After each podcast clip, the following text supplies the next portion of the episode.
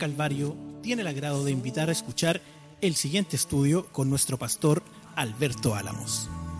Regresaré a adorar como antes, donde todo eres tú, donde todo eres tú, Jesús. Vamos entonces de inmediato a abrir nuestras Biblias en el libro de Levítico, en el capítulo 12. Hemos venido estudiando de manera sistemática el libro, especialmente el Antiguo Testamento, donde aquí en el Antiguo Testamento, de manera muy personal, encontramos las bases, encontramos las bases, el fundamento que Dios nos enseña, pero aparte de encontrar una base y un fundamento, también el Antiguo Testamento marca un principio para la vida.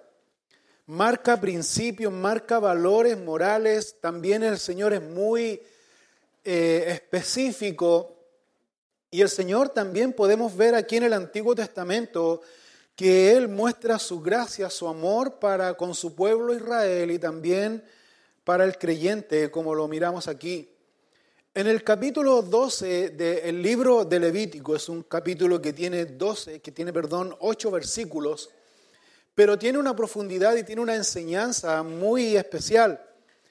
Aquí en este capítulo 12 eh, nosotros podemos ver tres temas principales que Dios quiere enseñarnos como un principio.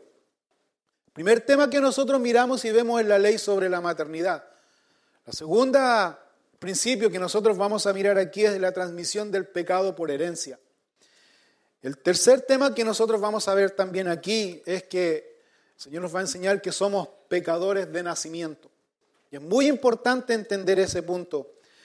Como ya mirábamos anteriormente el, capítulo, el capítulo 11 del libro de Levítico, ahí mirábamos en detalle claramente la contaminación que el pecado produce por contacto. Ahí el Señor le daba, les da una clara descripción de las cosas que debían comer y las cosas que no debían comer, las cosas limpias y las cosas inmundas que el, el israelita no podía, no podía comer.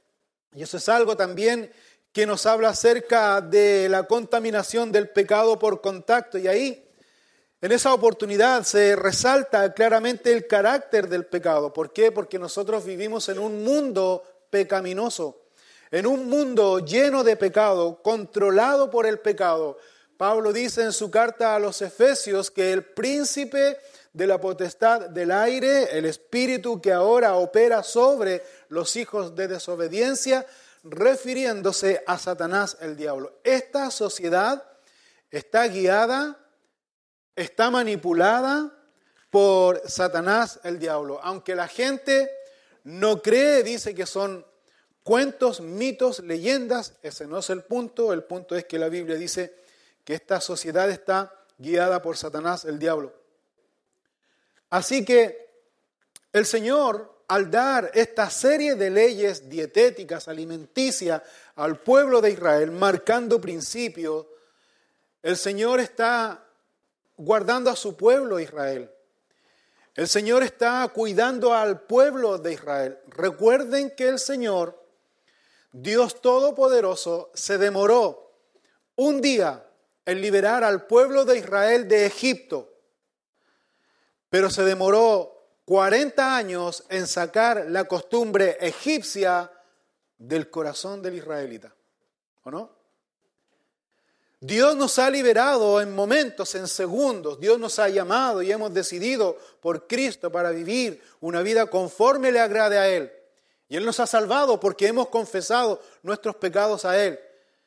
Pero el hecho de congregarnos, de escuchar la palabra, de mantener comunión con Él, meditación en su palabra, lectura en su palabra. Es el proceso que Dios está haciendo, quitando el mundo que está impregnado en nosotros, purificando nuestra mente y nuestro corazón día a día, dependiendo de la constancia y permanencia que tengamos con Él. Por lo tanto, aquí nosotros miramos en este capítulo 12, el énfasis es que está puesto en la naturaleza pecaminosa del hombre, es decir, que el hombre ya viene con pecado en su corazón. El hombre no es que se convierta en pecador cuando nace, el hombre ya es pecador por naturaleza. El hombre no es que se convierta en pecador por contacto, por mala influencia, sino que el hombre ya viene con pecado de nacimiento. Heredamos, dice, la naturaleza caída del primer hombre, Adán. Cuando David pecó, el gran rey David pecó, él escribió en el Salmo 51 acerca de su arrepentimiento y él reconoce algo y que puede graficar y enseñar todo lo que nosotros somos delante de Dios. David en el Salmo 51, en el versículo 5, dijo, he aquí en maldad, dice. Note esta frase, he aquí en maldad he sido formado y en pecado me concibió mi madre. En maldad he sido formado y en pecado me concibió mi madre. Esta escritura destruye todo argumento de que en el mundo no hay ninguna persona buena. De que en el mundo no hay ninguna persona inocente y sin pecado.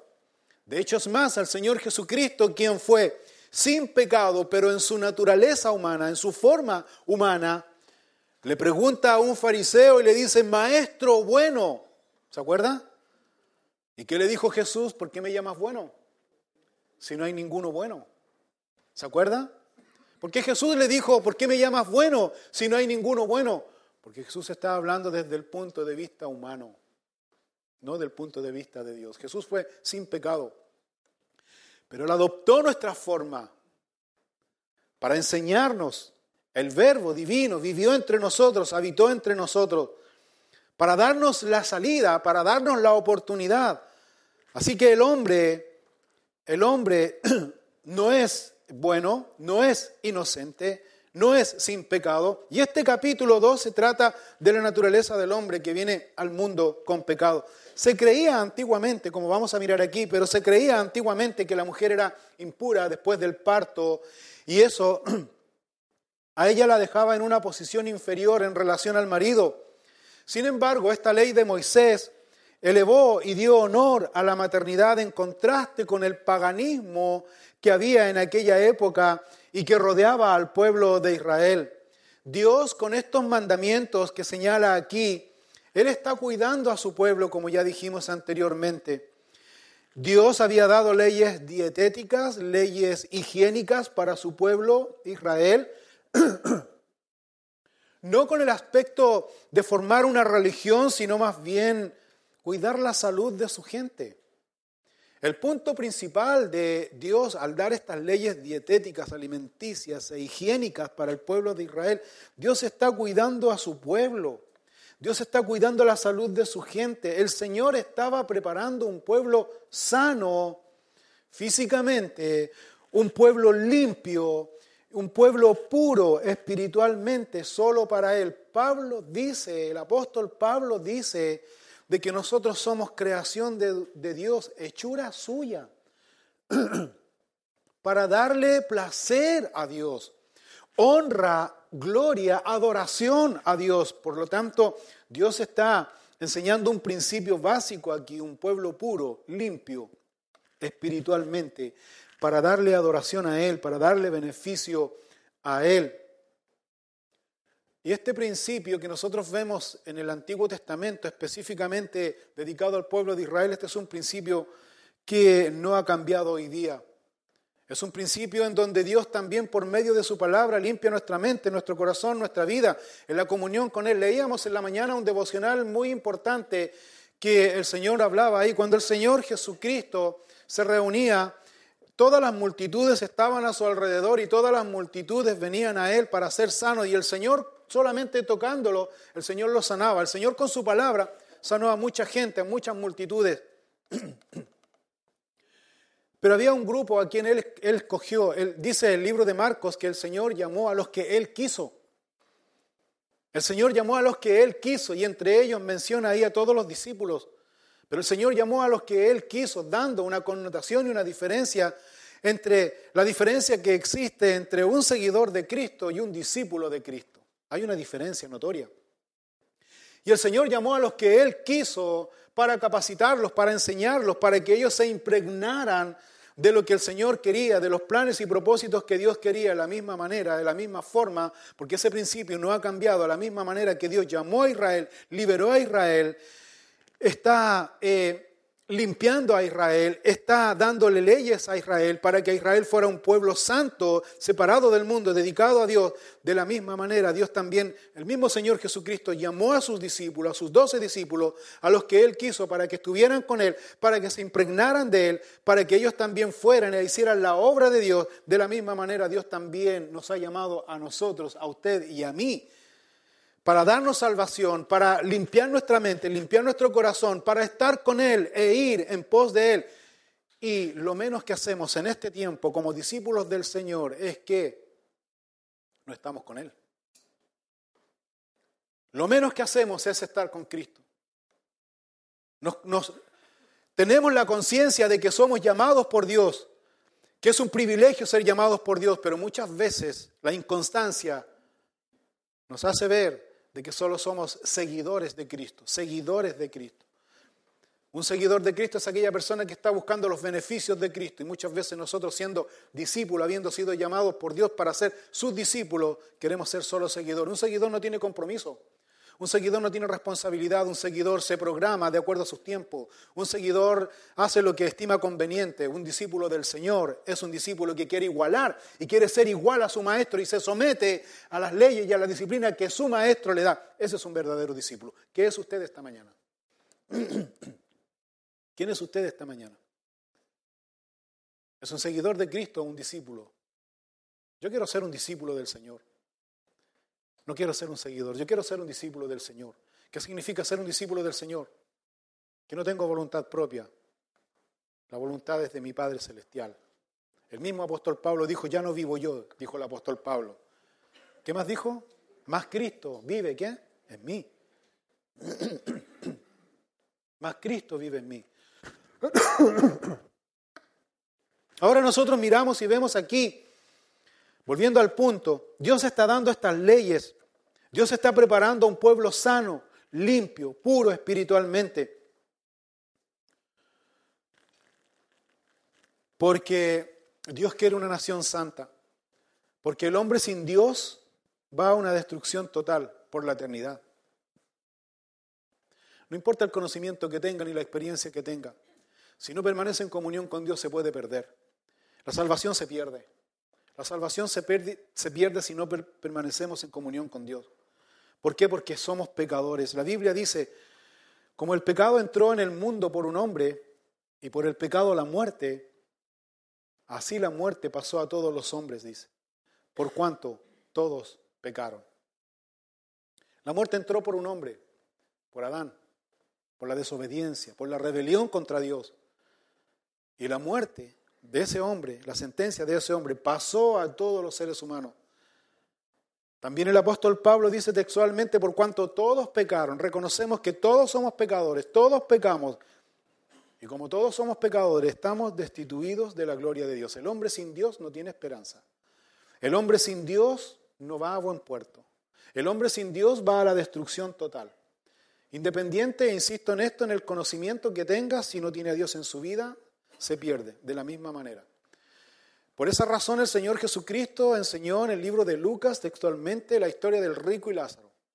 El rico tenía todo el conocimiento y sabía todo, pero sin embargo hizo lo que él quiso dando deleite y placeres a su propia vida egoístamente. Lázaro sin tener absolutamente nada, ambos murieron. Porque en lo menos que uno piensa en la muerte, ¿sabías tú? Lo menos que uno piensa en la muerte, uno se programa en la vida ya uno ya está pensando que va a ser más rato. Ya con mi cuñado Pancho ya estábamos planificando un almuerzo. Imagínense, todavía no terminamos aquí, ya estamos planificando el almuerzo. Porque nadie piensa en la muerte, nadie se prepara para la muerte. Y eso es un engaño que nosotros tenemos de Satanás, porque el hecho de que nosotros no nos preocupemos de esta vida, de nuestro espíritu, recuerden que lo que nosotros decidamos en esta vida va a determinar en dónde nosotros vamos a pasar nuestra eternidad. ¿Cómo está tu corazón delante de Dios? ¿Cómo está tu vida delante de Dios? Tenemos una maldición sobre nosotros, que fue la muerte por el pecado, el resultado del pecado, de la desobediencia a Dios. Ahora, ¿qué quiero señalar con esto? Que cuando el mundo nos presenta la inocencia a través de una madre y un hijo, cuando uno ve esa figura, esa imagen de una madre con un hijo, de la madre está dando eh, alimento a su hijito, uno ve una escena pura, pero ¿sabes qué? Bíblicamente no es ni, ni puro ni inocente, sino que es una madre pecadora dando alimento a su hijo pecador y esta madre y este padre que son pecadores trajeron a su hijo pecador a un mundo perverso. Eso es lo que dice la Biblia. No hay nada de inocencia. Y esa es la imagen que el mundo nos quiere hacer ver. Somos todos pecadores delante de Dios y perversos delante de Dios, que la única solución que tenemos solamente Cristo en nuestras vidas. Recuerde que cuando el hombre y la mujer fueron expulsados del Edén, Dios les maldijo. Específicamente Dios le dio una maldición a la mujer. le dijo a la mujer, y esto es muy interesante, en Génesis 3, 16 y 17, Dios le dijo a la mujer, multiplicaré en gran manera los dolores en tus preñeces. Con dolor darás a luz a los hijos. Después le da la maldición al hombre, pero le dice específicamente a la mujer, multiplicaré en gran manera los dolores en tus preñeces. Las que han tenido bebés pueden dar fe de esto. Pero cuando tienen al hijo ante sus ojos se le olvida el dolor, ¿sí no? Así me dijo mi madre, mi más santa madre. Pero también, como el bebé trae dolor en el parto a su madre, dice, cuando nace, también dice la escritura aquí que con dolor darás a luz a los hijos. ¿Sabe lo que está diciendo ahí? Que la madre no solamente va a sufrir al dar a luz a su hijo al mundo, eh, sino que va a traer dolor a su vida como hijo cuando el hijo crece, cuando el hijo comienza a desarrollarse. ¿Por qué? Porque nuestra naturaleza es pecaminosa y tenemos toda la tendencia al pecado. Cuando dice, con dolor darás a luz a los hijos, aquella madre que no conoce a Dios, tiene que estar dispuesta a sufrir el dolor de su hijo porque su hijo, como ella, somos pecadores. Tenemos la tendencia al pecado. ¿De qué manera se puede revertir esa situación? Muy simple. Como vamos a mirar aquí, cuando la madre rinde su vida completamente a los pies de Cristo. Y de esa manera va a enseñar a su hijo el camino real y verdadero. Ese es un principio que nosotros miramos aquí y vemos aquí. Y eso es una enseñanza para aquellas madres que están siempre preocupadas y angustiadas por sus hijos porque no siguen el camino de Dios, pero ellas ni siquiera quieren sacrificar sus vidas, rindiendo sus vidas a Dios, siendo que ese es el punto clave. Ese es el punto clave. No esperes que tu hijo busque a Dios si tú no buscas a Dios como padre. Tú debes rendir tu vida a Dios en sacrificio vivo, que dice el apóstol Pablo, rendir mi vida en sacrificio vivo, porque yo quiero que mis hijos vean en mí, que no escuchen, que no hagan lo que yo diga, sino que ellos realmente miren mi vida, mi conducta, y ellos también puedan, yo pueda ser un ejemplo para ellos de rendición, de entrega a Dios. La Biblia nos enseña que somos todos pecadores y si no nos arrepentimos de nuestros pecados, morimos y vamos al infierno eterno. ¿Cierto? Eso es lo que dice la Biblia. Pero cuando dice la Biblia así, uno entiende, ¿y qué pasa con aquellos niños que nacen en pecado, de naturaleza pecaminosa, y no alcanzan a abrir sus ojos e inmediata mueren? Inmediatamente mueren. ¿Ellos también están perdidos eternamente? Porque nacieron pecadores. ¿Ellos también están perdidos eternamente? ¿Ellos también van al infierno eternamente? ¿Qué me dicen? Los dejo tarea para la casa. No. ¿Sabes por qué? Porque mira lo que dice la palabra de Dios, número uno. El Salmo 139, el versículo 15, versículo 16, dice lo siguiente. No fue encubierto de ti mi cuerpo. Bien que en oculto fui formado y entretejido en lo más profundo de la tierra. Versículo 16, mi embrión vieron tus ojos y en tu libro estaban escritas todas aquellas cosas que fueron luego formadas sin faltar una de ellas. Palabra clave, mi embrión. ¿Vieron qué? Tus ojos. ¿Se acuerda lo que dice la palabra del Señor cuando dice que sin santidad, ¿qué más dice? Mi embrión vieron tus ojos. ¿Sabes qué? Que Dios tenga misericordia. Y oro por eso, que Dios tenga misericordia por aquellos que están en favor del aborto. Porque no saben en la que se están metiendo. Perdone que sea tan que me salga el mapuche que llevo dentro. No tienen idea. No tienen idea. Mi embrión vieron tus ojos. Yo tengo tres hijas maravillosas, hermosas. Pero de acuerdo a esta escritura, yo no tengo tres hijas maravillosas. Hubiésemos sido en vida cinco. Porque mi esposa tuvo dos, pérdidas. Y yo sé que ya los voy a ver. Y a lo mejor eran varoncitos.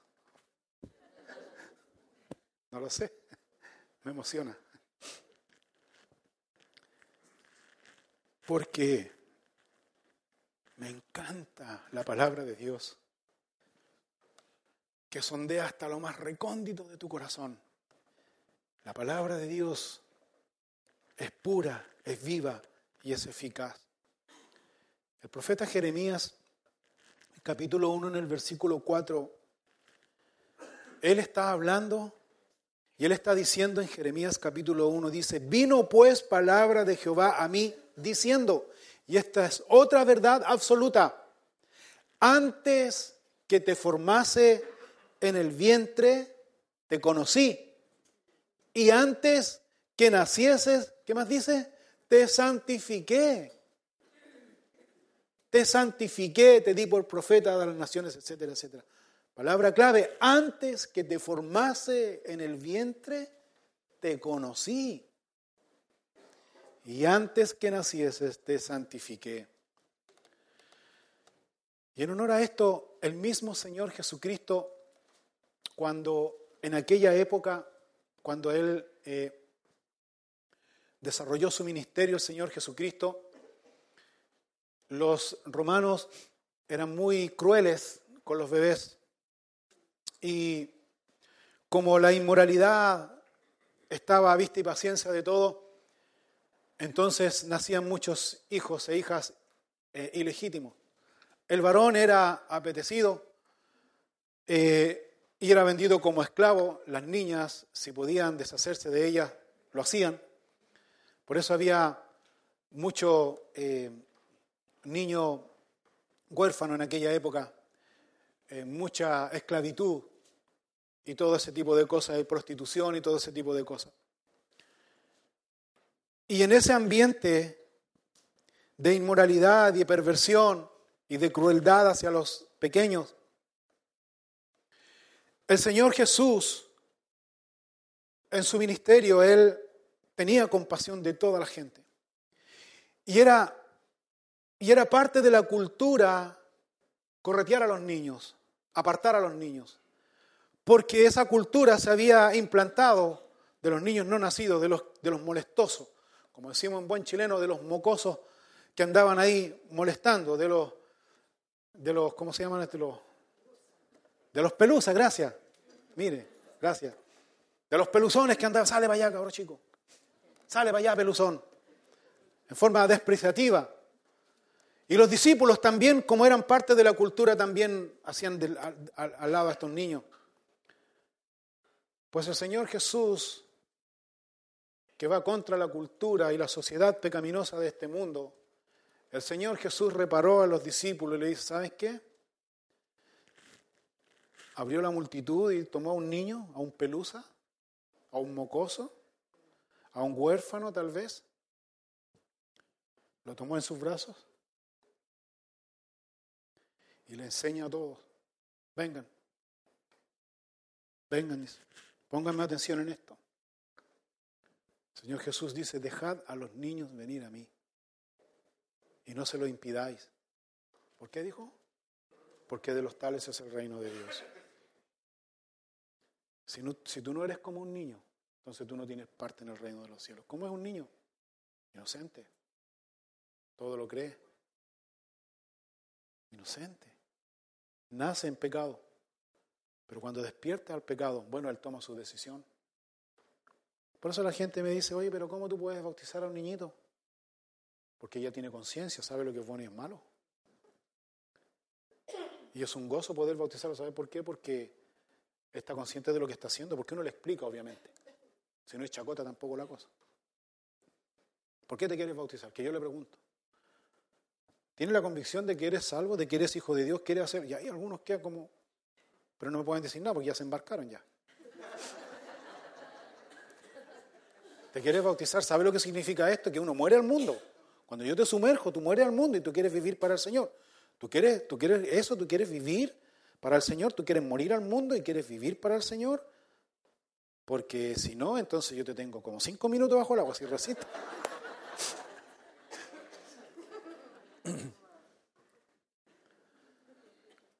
Porque dice, de los tales es el reino de los cielos, dice. A veces somos tan complicados nosotros los adultos que el Señor Jesucristo nos lleva a pensar como un niño, a ser simples como un niño, sencillos como un niño y creer en Dios. ¿Por qué tú crees en Dios? ¿Se acuerda cuando ese, un joven, me acuerdo yo, un joven ciego, un joven que estaba ciego, el Señor Jesús viene y lo sana? El Señor lo sanó completamente, quitó su ceguera. Después atrás vienen y le dicen los fariseos, los doctores de la ley, hipócritas y religiosos, ese es el punto. Los religiosos y le dicen, ¿quién te sanó? ¿Sabe qué? Mire, no tengo idea quién me sanó. No sé quién me sanó, no sé. Lo único que yo sé que antes, antes yo era ciego y ahora veo. ¿Sabe qué? Mire, a veces preguntan, claro, eso no, no es excusa para no seguir estudiando la palabra del Señor. Debemos estudiar la palabra del Señor y dar una respuesta a quien demanda razón de la esperanza que hay en nosotros, lo dice la Escritura. Pero a veces nos cuesta ser simple. Nos cuesta ser simple. ¿Y por qué nos cuesta ser simple? Porque muchos de nosotros somos seguidores de Cristo. Al ser seguidores de Cristo adoptamos la costumbre de la sociedad pecaminosa y perversa de este mundo y creemos que es lo mismo. No, Señor. Esto no es religión, el Señor no enseña religión, enseña una relación personal con el Señor. Por, ejemplo, debemos, en conclusión a este punto, debemos nosotros ser simples como niños y buscar a Dios. Y ese es el punto que Dios está señalando aquí señalar y enseñarle al judío, enseñarle al israelita que somos pecaminosos de naturaleza. Pero Dios da la salida, pero Dios da la oportunidad. Levítico capítulo 12, versículo 1, vamos de lleno a estos versículos. Dice aquí, habló Jehová a Moisés diciendo, habla a los hijos de Israel y diles, la mujer cuando conciba y dé a luz varón, será inmunda. Siete días Conforme a los días de su menstruación será inmunda. Y al octavo día se circuncidará al niño. Mas ella permanecerá 33 días purificándose de su sangre. Ninguna cosa santa tocará ni vendrá al santuario hasta cuando sean cumplidos los días de su purificación. Antes de comenzar a ver en detalle este, estos versículos aquí, debemos partir recordando que el primer matrimonio que Dios creó, que fue Adán y Eva, por su desobediencia, ellos fueron expulsados por Dios del jardín del Edén. La maldición que Dios profirió sobre específicamente Eva, sobre, perdón, la serpiente, le dice, tú, dice el Señor a la serpiente, Dios a la, serpiente en maldición, le dice, Tú sobre tu pecho andarás, dice, ¿cierto? Te arrastrarás, dice. Dice, y la simiente de la mujer, dice, te herirá en la cabeza, y esta, dice, y tú le herirás en el calcañar, ¿cierto? La simiente de la mujer eh, pisotearás y herirá tu cabeza, dice, y tú le herirás en el calcañar. Eva pensó inmediatamente que el hijo que ella iba a tener iba a ser el Salvador. Pero sabemos nosotros que esa es una profecía que no se refiere específicamente, no se refería a Caín, no se refería a Caín, sino a quién se refería esa escritura que la simiente de la mujer, ojo con eso, la simiente de la mujer iba a pisar la cabeza, iba a herir la cabeza de la serpiente y ésta te herirá en el calcañar. ¿A quién se está refiriendo ahí? A Jesucristo, ¿cierto? A Jesucristo. Pero Eva, y el punto que quiero mirar aquí, pensaba y ella decía que su primer hijo que ella iba a tener iba a ser el salvador de esta maldición, pero no fue así porque el hijo que ella tuvo, que fue el primero, que fue Caín, dice, hizo todo lo contrario. ¿Qué hizo Caín? Mató a su hermano. Fue el primer asesino de la tierra, de la historia, dice, de la historia del hombre.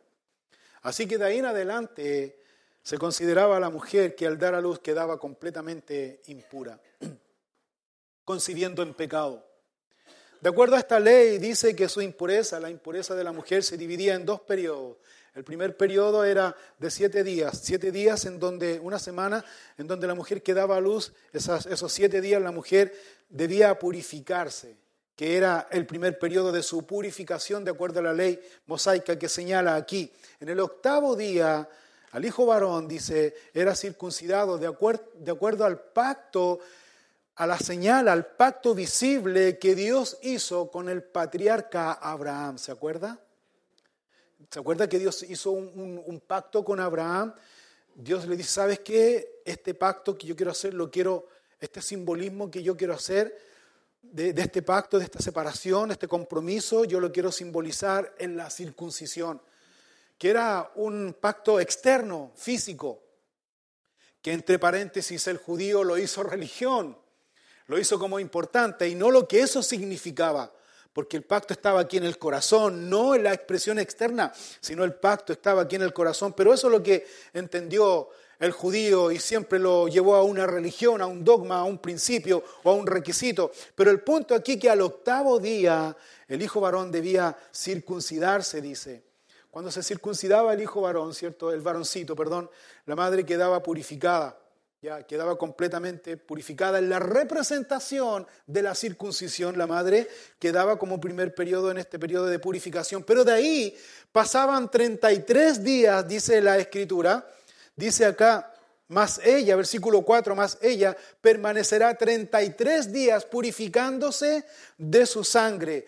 En ese tiempo la mujer no iba ni a sus labores, no hacía ni sus labores diarias, domésticas como esposa, ni tampoco se reunía en el santuario porque era impura, dice aquí, sino que esos días, 33 más 7 días que formaban un, número de 40 días, la mujer estaba solamente dedicada 100% a su hijo. Esos 40 días la mujer estaba purificándose, pero esos 40 días estaba completamente con su hijo. Ahora, los 33 días, que eran los días de purificación, era porque ella se consideraba inmunda, porque en el parto hay mucha pérdida de sangre y todo ese tipo de cosas, y también en su periodo menstrual también hay pérdida de sangre, etcétera, etcétera, esa es la naturaleza. ¿Por qué debía purificarse? Porque en primer lugar la sangre para el judío es vida. Y en estos periodos, en, esto, en el parto y en todo este tipo de cosas menstrual de la mujer, van células muertas. ¿Se acuerda lo que dijo el Señor? Que el judío, el israelita, no debía tocar ningún cuerpo muerto porque si tocaba un cuerpo muerto era considerado inmundo hasta el anochecer.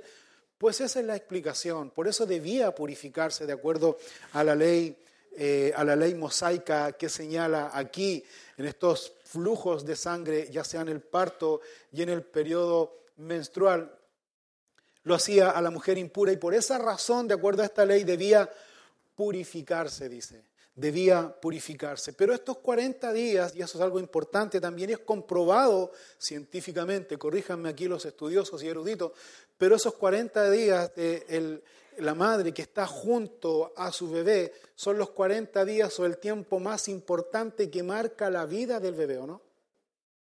¿Sí o no? marca la vida del, bebé.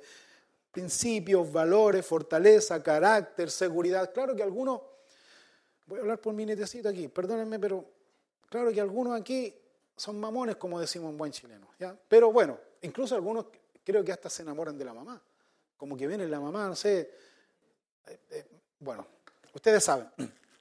Pero esos 40 días, dice, de nacido, ella no solo alimentaba a su hijo, sino que se fortalecía, fortalecía el carácter del bebé y le daba también al bebé esta seguridad para enfrentar al mundo. Son los primeros contactos, los primeros indicios. ¿Para qué hablar de la leche materna?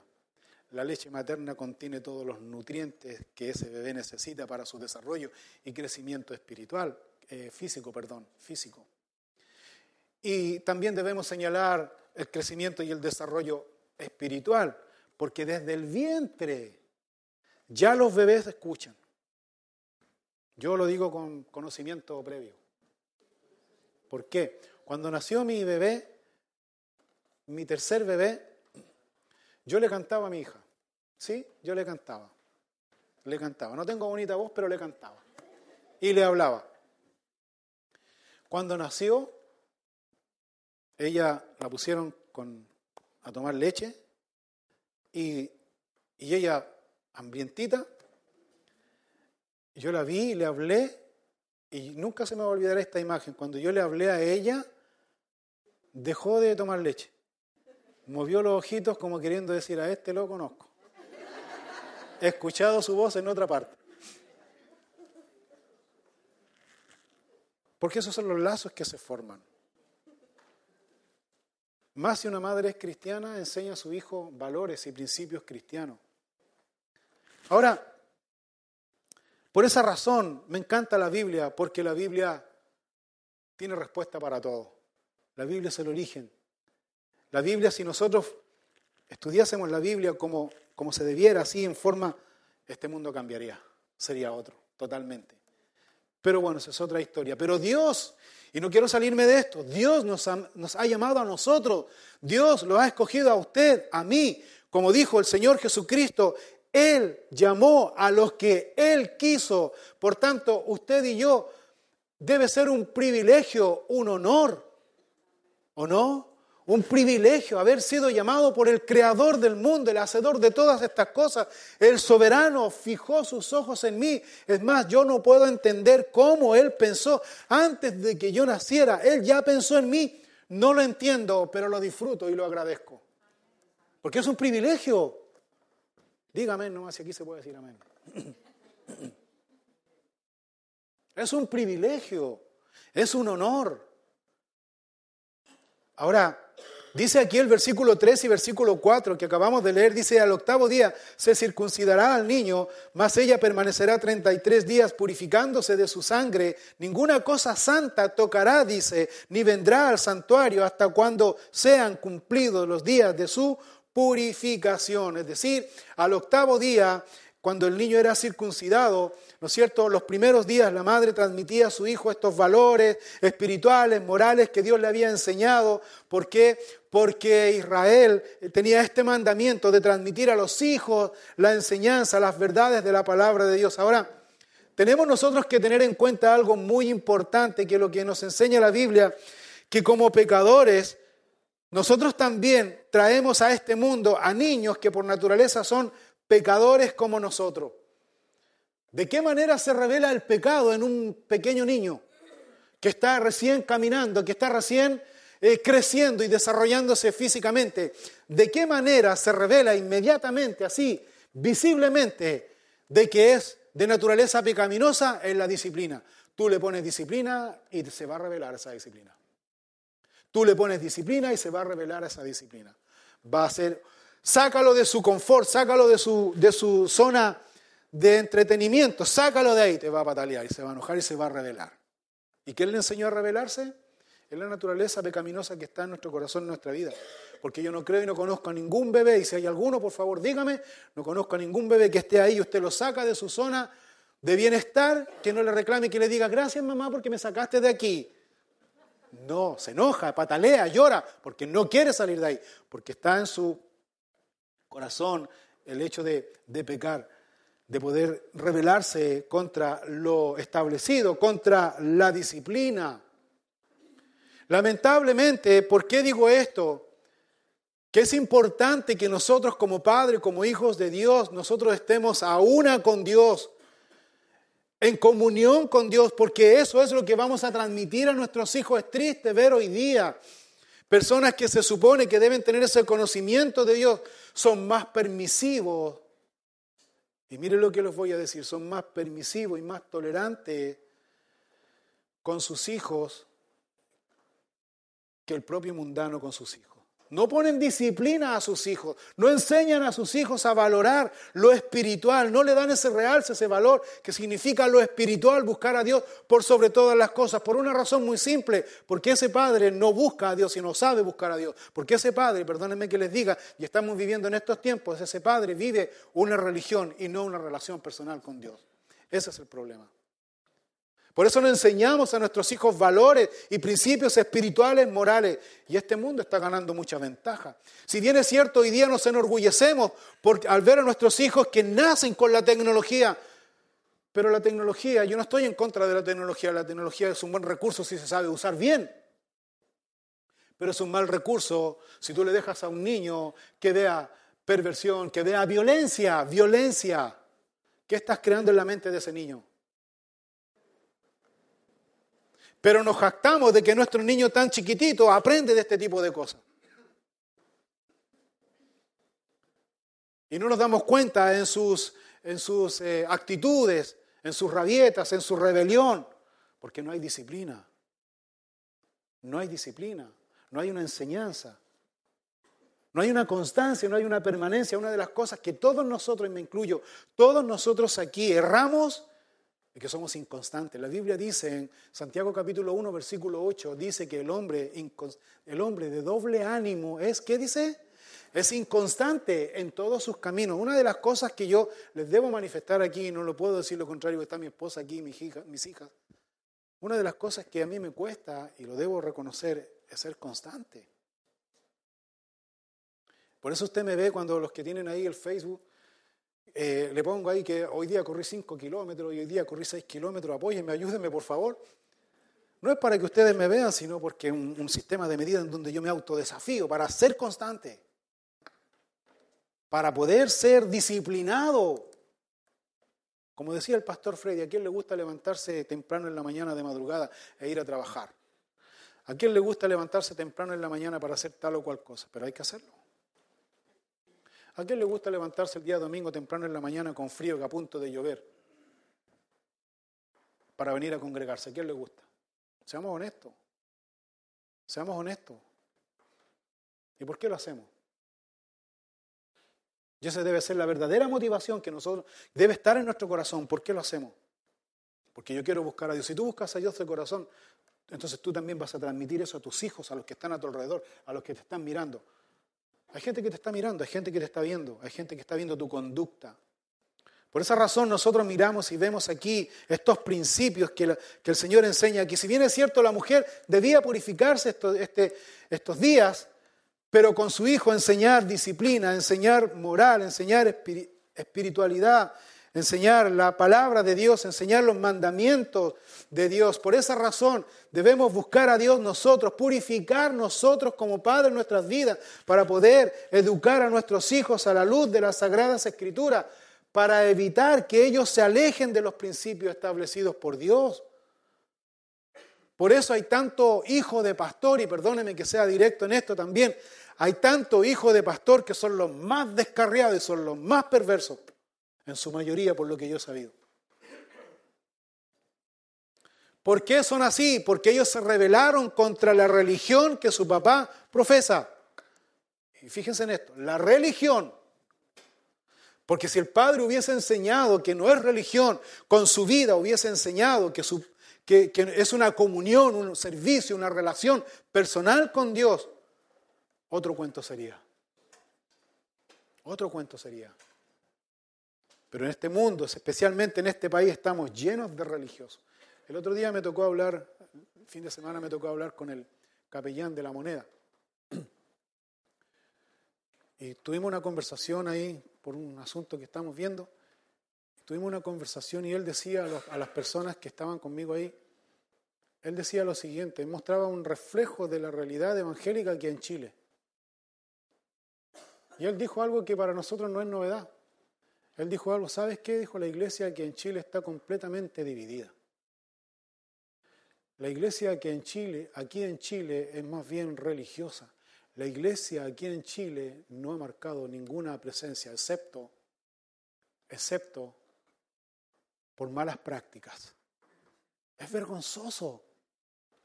Para uno como cristiano, hijo de Dios, es vergonzoso. Y yo cuando lo escuchaba, yo decía, pero yo no soy así. Pero esa es la realidad. Tenemos que ser honestos. Y eso me reforzó una vez más el desafío que Dios puso en mi corazón. ¿Y qué vamos a hacer para revertir esa situación? Porque una cosa es asumir y quedarse ahí eternamente asumiendo y no hacer nada. Y otra cosa es decirle a Dios, Dios, heme aquí. Dios, mire la condición que estamos. Pero para eso, ¿sabes qué se necesita? Rendición y entrega a Dios. Presentar nuestro cuerpo como sacrificio vivo, santo, agradable a Dios. Sacrificio. ¿Quién está dispuesto a sacrificarse por Dios? ¿Quién está dispuesto a levantarse temprano en la mañana, como dice el libro de Proverbios? El libro de Proverbios, dice que el que de temprano me busca, dice, me encuentra, me halla. El que temprano me busca, ¿qué dice Dios? Me halla. ¿Quién está dispuesto a buscar de madrugada a Dios? Sacrificio. ¿A quién le gusta? A nadie, no me diga. Y si uno dice, no, la verdad es que no lo voy a hacer, bueno, entonces, ¿qué otra cosa más? tú no haces por Dios. Él nos está desafiando. Ahora, ¿qué tiene que ver eso con lo que estamos mirando aquí? Purificación, hermanos. La palabra clave es purificar mi mente, purificar mi corazón, no exigir a otros lo que yo no hago. Yo debo purificarme, pasar tiempo con Dios, pasar tiempo en comunión con Dios. Ahora, el mismo Señor Jesucristo en el Nuevo Testamento cuando él cumplió los ocho días de nacido, eh, su madre María tuvo estos siete días de purificación. El octavo día tuvo que llevarlo al templo para que el Señor Jesucristo fuera circuncidado de acuerdo a sus leyes. Ahora, si bien es cierto, el Señor Jesucristo fue sin pecado. Mira lo que dice Lucas capítulo 2, versículo 21 en relación a este punto. Dice aquí, Lucas capítulo 2, versículo 21, dice, cumplidos los ocho días para circuncidar al niño, le pusieron por nombre Jesús, el cual le había sido puesto por el ángel antes que fuese concebido. Y cuando se cumplieron los días de la purificación de ellos, conforme a la ley de Moisés, le trajeron a Jerusalén para presentarle al Señor. Como está escrito en la ley del Señor, todo varón que abriere la matriz será llamado santo al Señor y para ofrecer, conforme a lo que se dice en la ley del Señor, un par de tórtolas o dos palominos. Cuando ofrecen un par de tórtolas o dos palominos, está señalando aquí de que eh, la familia del Señor Jesucristo eran pobres. Eran pobres porque los que tenían un poquito más de dinero para ofrecer sacrificios a Dios ofrecían un cordero. Eran los que tenían un poquito más de dinero. Pero eso no era excusa para el pobre. El Señor da, y esto me encanta y quiero hacer un paréntesis, el Señor da oportunidad para que todos, pobres, ricos, como sean, se acerquen a la comunión con Dios y no tengan excusa alguna. No hay excusa para no acercarse a Dios. No hay excusa para acercarse a Dios, ni una. Dios aquí ofrece, la gente no podía decirles que la verdad todos llevan cordero, yo no tengo cordero, bueno, yo no soy. No, Dios dice, ¿sabes qué? Un par de tortas o dos palominos, tú lo presentas como ofrenda y eres purificada. María era pecadora. Aunque ella trajo al mundo, al Salvador del mundo, a nuestro Señor Jesucristo, quien no tenía pecado, pero su nacimiento, el nacimiento de nuestro Señor Jesucristo, no la salvó a ella. Ya, no la salvó a ella porque ella es pecaminosa. Cuando ella ofrece esta tórtola y dos palominos, dice ella también está aceptando a Jesús como su propio Salvador, como su propio Salvador. A Jesús el Mesías, dando a entender que María no es inmaculada como algunos lo señalan por ahí. También necesitaba al Salvador del mundo porque era pecaminosa. Jesús fue circuncidado no por ser pecador, sino para cumplir con la ley de Moisés. de acuerdo a la ley de Moisés. Jesús se sometió, se sometió, enseñándonos a nosotros que la única manera de poder ser ejemplo y de poder vivir una vida que agrada a Dios es sometiéndonos a su señorío, a su voluntad. Por lo tanto, de esa forma, Jesús cuando se circuncidó y cumplió la ley de Moisés, Él se está identificando con el pueblo, mano a mano con el pueblo. ¿Se acuerdan aquellos discípulos de Juan el Bautista que dejaron de seguir a Juan el Bautista y comenzaron a seguir al Maestro, comenzaron a seguir a Jesús? Y la primera pregunta que le hacen al Maestro es, Señor, ¿y dónde vive? ¿Por qué cree usted que los dos discípulos le preguntaron al Señor Jesucristo dónde vivía? Porque muchos de ellos pensaban y decían que al estar con el Señor Jesucristo tenían pan, techo y abrigo y muchas otras cosas más y muchos otros beneficios que ellos querían en el mundo. ¿Sabe que Jesús fue honesto, fue sincero, fue transparente, fue real? Incluso los invita y le dice, ¿saben qué? Vengan para acá, síganme. Mire, aquí, en esta piedra, en esta roca, aquí yo duermo, aquí yo vivo. Esto es lo que soy, esto es lo que hay. No hay más. Bueno, los discípulos lo siguieron al Señor. Jesús es transparente, Jesús es real. Pero cuando vemos a Jesús en ese tipo de actitud, en ese tipo de situación, en ese tipo de, de, vida, yo veo a un Cristo que se conmueve y se identifica con el hombre. Siempre cuando hay personas, el pastor Freddy siempre se reía de esto, pero es muy cierto. Cuando hay un dolor, cuando hay una aflicción, cuando hay un tormento, cuando hay algo que te aflige, yo siempre llego a esta conclusión y siempre digo, mi Señor Jesucristo sufrió más. ¿Hay alguien aquí que haya sufrido o esté sufriendo más que Jesucristo?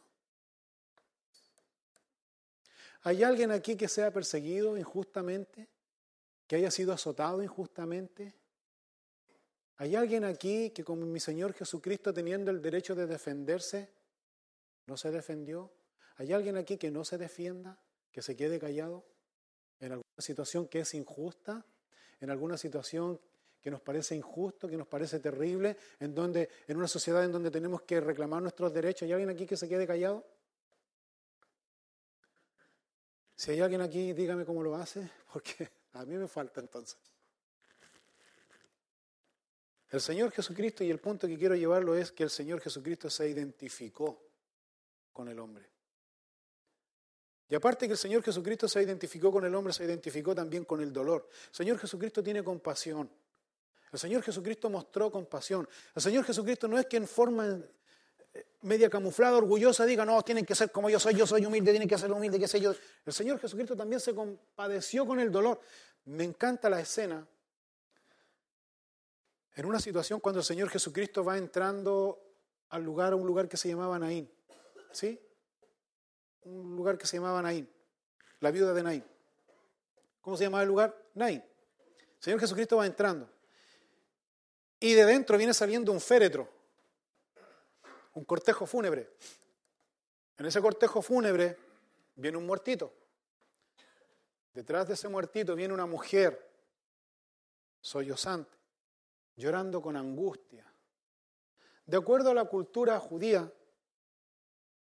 la mujer que estaba llorando con esa angustia, al parecer era la mamá de este difunto. Y en la cultura judía la mujer, como tenía poco valor, si la mujer no tenía familiares que la redimieran, si la, mujer no tenía personas que la pudieran sustentar, varones específicamente que la pudieran sustentar, la mujer quedaba a la deriva y se moría. porque eso era lo que hacía la religión. Se moría. Jesús conociendo la cultura, la crueldad de la cultura, la crueldad de la religión, Jesús fue contra la cultura. Y Jesús cuando vio esta escena, Jesús iba a un propósito específico. Jesús se detuvo, Jesús se devolvió. Y Jesús se compadeció, dice la Escritura. Y Jesús hace un milagro. Jesús tocó este cuerpo muerto, algo que no debía hacer. Jesús tocó. Y por este toque ese hombre resucitó. ¿Y por qué Jesús fue movido a esto? Por compasión.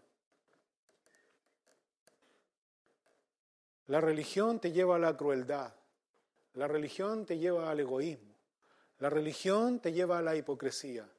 La relación personal con Jesucristo, la relación íntima personal con Jesucristo, el ser un discípulo verdadero del Señor Jesucristo lleno del Espíritu Santo, te hace una persona sensible y flexible y humilde. Algo que no es bien visto en esta sociedad algo que no es siquiera bien visto en el ámbito, y perdone que les diga, creyente, cristiano. Porque hay cristianos que están llenos de religión, llenos de religión, totalmente inflexibles, totalmente insensibles. El versículo 5 habla aquí de, de las hijas, dice, y si diere a luz hija será inmunda dos semanas conforme a su separación y 66 días estará purificándose de su sangre. No sabemos por qué se daba más tiempo de purificación, eh, se le daba más tiempo de purificación a la madre cuando nacía su, niña. Algunos dicen como que eh, algunos comentaristas señalan y dicen que como se consideraba a la mujer inferior al hombre, por esa razón la verdad es que la opinión más certera o más acertada es que, recuerden ustedes que el varón cuando nacía, siete días, el octavo día era circuncidado, era entregado a Dios en este pacto, santificado a Dios, purificado a Dios. Posiblemente ahí se acortaban los días de la purificación. Pero el punto es que Moisés y el mismo Señor Jesucristo dio un valor y una posición de honor, de privilegio a la mujer dio un real honor a la mujer, un valor a la mujer dándole honra. Y es una enseñanza que Dios nos da también a nosotros los maridos, de que debemos tratar a la mujer como vaso más frágil, dice. Como Dios trata, dice, como Cristo trata así a su iglesia. Sigamos leyendo. Capítulo 12, versículo 6. Cuando los días de su purificación fueron cumplidos, por hijo o por hija, traerá un cordero de un año para holocausto, un palomino, una tórtola para expiación a la puerta del tabernáculo de reunión al sacerdote. Y él los ofrecerá delante de Jehová y hará expiación por ella, y será limpia del flujo de su sangre. Esta es la ley para la que diere a luz hijo o hija. Y si no tiene lo suficiente para un cordero, tomará entonces dos tórtolas o dos palominos, uno para holocausto, otro para expiación, y el sacerdote hará expiación por ella y será limpia. Entonces, ¿qué tenía que hacer la madre? Ofrecer a Dios en holocausto una ofrenda quemada, una ofrenda quemada por el pecado, que ya lo vimos anteriormente. Ahora, esto lo entregaba al sacerdote y el sacerdote era el que ofrecía esta ofrenda quemada, eh, este holocausto, que era el sacrificio que entregaba esta, esta, esta madre, ¿cierto? A través de, esta, de este animal quemado completamente en el altar. Ahora, por supuesto que la mujer no era salva simplemente por traer niños al mundo, como algunos dicen, como algunos creen, sino que la mujer, para ser purificada, de acuerdo a lo que dice aquí, tenía que ofrecer sacrificios, holocaustos, de acuerdo a sus posibilidades, pero el punto es que tenía que ofrecer sacrificios, holocaustos a Jehová. Quiero retomar este punto. Una madre que quiere realmente que su hijo siga los mismos pasos de Jesús, esa madre tiene que entregar su vida en sacrificio santo, puro, agradable a Dios, que es vuestro culto, dice, racional. Si tú como madre no entregas tu vida completamente a Dios como Dios así lo demanda en sacrificio vivo, santo, agradable a Dios, tenlo por seguro que con tus hijos no va a pasar absolutamente nada. ¿Sabes por qué? Porque tú como madre y padre somos los referentes a nuestros hijos. Y por eso esta sociedad está como está, porque no hay referentes. No hay referentes. Hoy día la madre se ha descuidado de su hijo porque tiene que trabajar. Hoy día el padre se ha descuidado de su hijo porque tiene que trabajar. Es cierto, no estamos diciendo que es malo trabajar. Es bueno trabajar. Pero a veces nosotros no sabemos cuál es el equilibrio correcto, perfecto. Y Dios nos enseña el perfecto equilibrio. Pero como nosotros no queremos estar en comunión con Dios, no conocemos ese equilibrio. Y nos dejamos llevar por lo que nosotros creemos, pensamos o por lo que la sociedad nos dice que tenemos que hacer y que tenemos que decir. Y ese es el problema con muchos de nosotros, incluso con los creyentes, hijos de Dios. Yo lo veo aquí en la iglesia.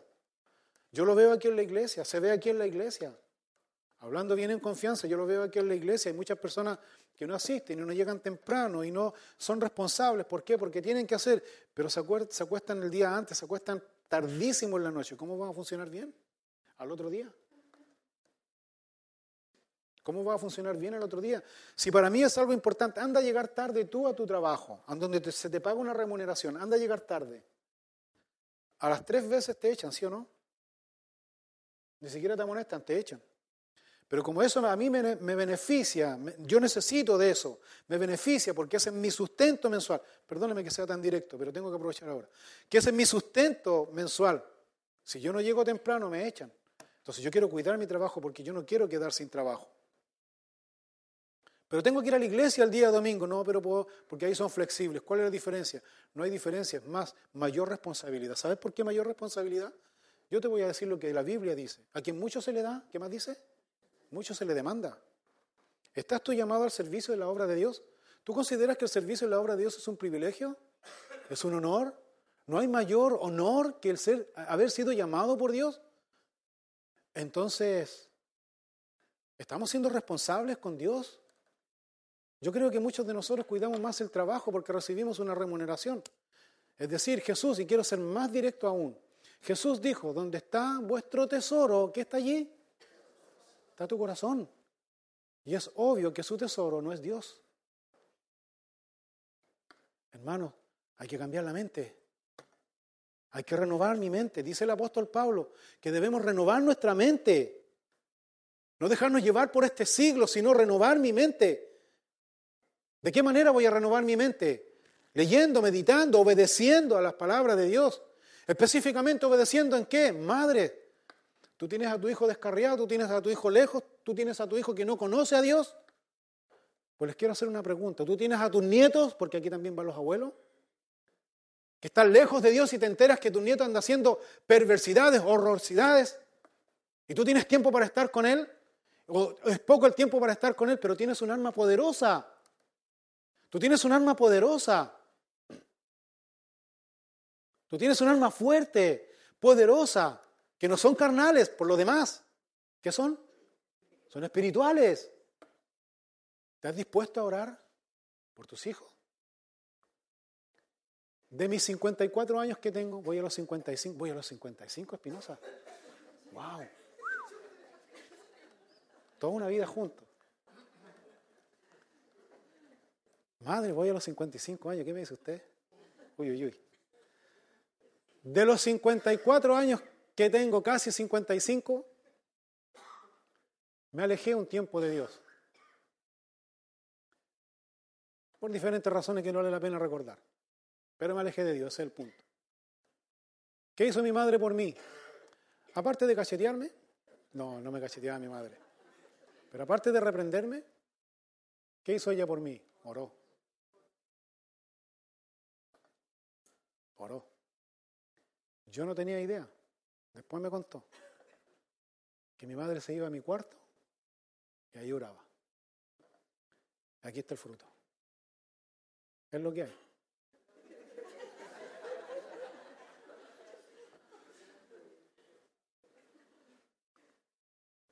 ¿Qué quiero decir con esto? Tomando el ejemplo de mi madre, ella no fue permisiva, ella no fue tolerante, ella fue firme. Trabajaba todo el día y estaba. Nos veía en la tarde nomás. Yo la podía engañar. De hecho, la engañé, mamita, para los dos nomás. Señor me perdonó.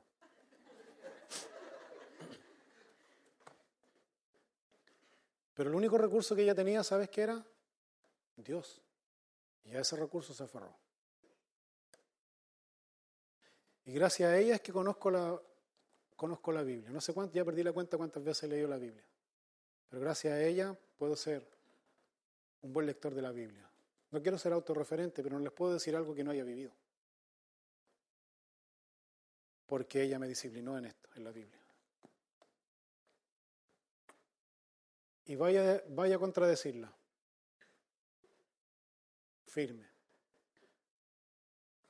El problema que, que nosotros tenemos muchas veces como padres es que creemos ser más justos que Dios. ¿A qué me refiero con esto? Es que si a nosotros en nuestra niñez nos trataron mal, a golpes, uno trae en su mente la costumbre de este mundo de decir, yo no voy a hacer lo mismo que hicieron mis padres con mis hijos. Pero nos fuimos al otro extremo, al extremo permisivo, al extremo tolerante, al extremo sin disciplina, sin corrección a los hijos. ¿Y sabes qué? Mira a tu lado. Mira a tu lado. Me refiero a los que están con familia. Mira a tu lado. Tú tienes un gran desafío. ¿Cuál? Tú no eres solo en esta vida. Tú no vives solo en tu casa. Tú tienes familia. Pero no te están acompañando. Pues yo te quiero desafiar esta mañana para que tú te pongas a orar. Ponte a orar por ellos. Nada más. No digas nada. Ellos saben. Ellos saben dónde tú vas los días domingos en la mañana. Ellos la tienen clarita. Si ellos saben dónde tú vas. Ellos saben. Y, y no te pueden acompañar porque falta ese poder, esa convicción, esa seguridad del Espíritu Santo. ¿Sabes de qué manera ellos te pueden acompañar? Si tú te pones, te dispones en una libreta, te voy a dar este consejo. Tú anotas. Hoy día voy a orar por mi hijo, por mi hija, por esa persona que tú tienes ya en mente, que el Espíritu Santo puso ya en tu mente. Anótalo y ponte a orar. Todos los días, todos los días, todos los días, todos los días, ponte a orar por ella. Te lo aseguro que en poco tiempo no vas a estar solo aquí, vas a estar con tu familia. ¿Sí o no? Porque ese es el poder de Dios. Ese es el poder de Dios. Esa es la gracia de Dios. Por esa razón, para concluir esta mañana, hoy día la familia está en crisis. Necesita estar consciente de esta realidad usted. Estamos en crisis, no vienen tiempos mejores. No vienen tiempos mejores. Por lo tanto, usted y yo como padre presentemos nuestros cuerpos en sacrificio vivo a Dios y seamos constantes en esto. Seamos constantes en esto. Pensemos en esto, hermanos y hermanas. Estamos viviendo en una generación intolerante, en una generación en donde en este tiempo no tienen ningún temor de Dios. Y cuando hablo de una generación que no tiene ningún temor de Dios, fíjense esto, hermano. No me refiero solamente a los del mundo, porque los del mundo ya los tiene Satanás ya. Yo me refiero a una generación, entre paréntesis, que se supone que son creyentes.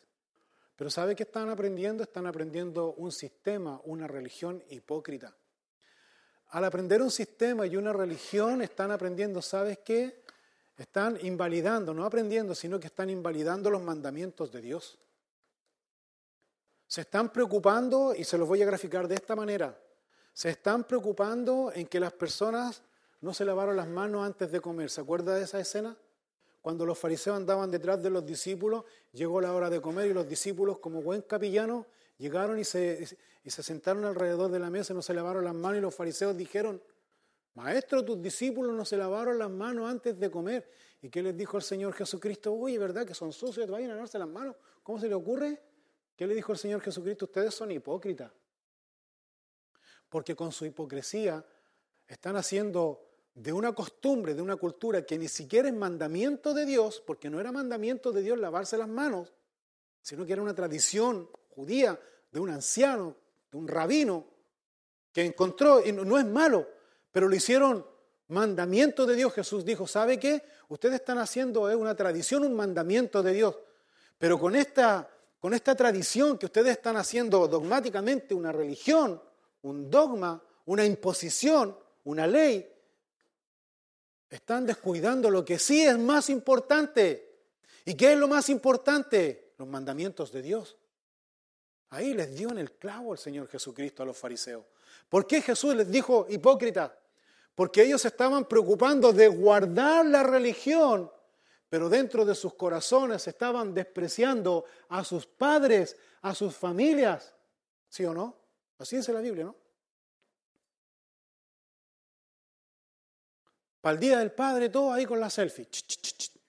Para el día de la madre, todos con la selfie. Y en la semana, si te he visto, no me acuerdo. Si te he visto, no me acuerdo. Ni siquiera una llamadita para saber cómo está. ¿O no? Y eso se ve en el ambiente cristiano, se supone. Hermanos, tenemos que cambiar de mentalidad. No debemos conformarnos a esta época, sino que debemos renovar nuestra mente. No somos como el mundo. No somos como el mundo. Estamos en el mundo, dijo Jesús, ¿sí? Pero no somos del mundo. Que Dios les bendiga.